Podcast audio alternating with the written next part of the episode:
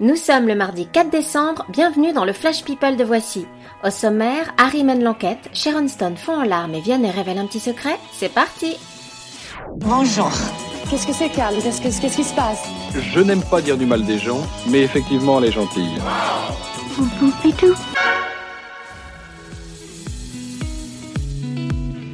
Kim Kardashian, traumatisée par l'attaque à main armée dont elle a été victime il y a un an et demi à Paris, a réussi à remettre les pieds dans la capitale française lors d'un très court séjour pendant la Fashion Week. Aujourd'hui, elle reconnaît avoir surmonté sa peur et être prête à y rester plus longtemps.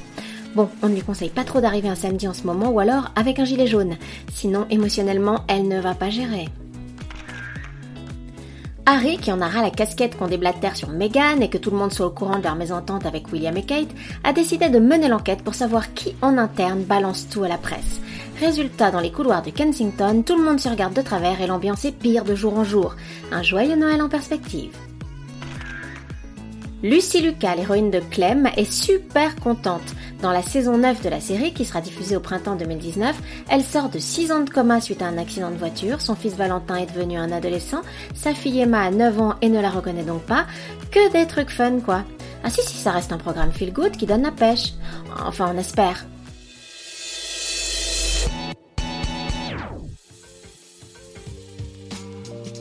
Dimanche dernier, Sharon Stone a fondu en larmes à Rome quand la Croix-Rouge italienne lui a remis la médaille d'or du mérite pour ses divers engagements humanitaires. Submergée par l'émotion en montant sur scène, l'actrice de 60 ans est apparue si fragile qu'on a eu du mal à reconnaître celle qui maniait aussi bien le piquet glace il y a quelques années.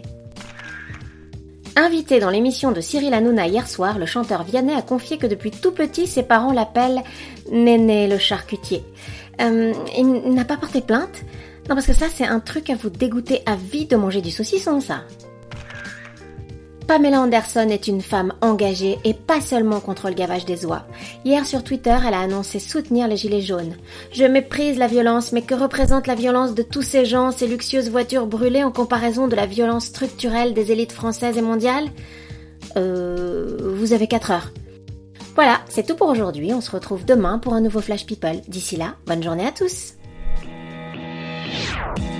Dans l'histoire, il y a un début, un milieu et une fin. Maintenant, vous savez. Merci de votre confiance. À bientôt, j'espère.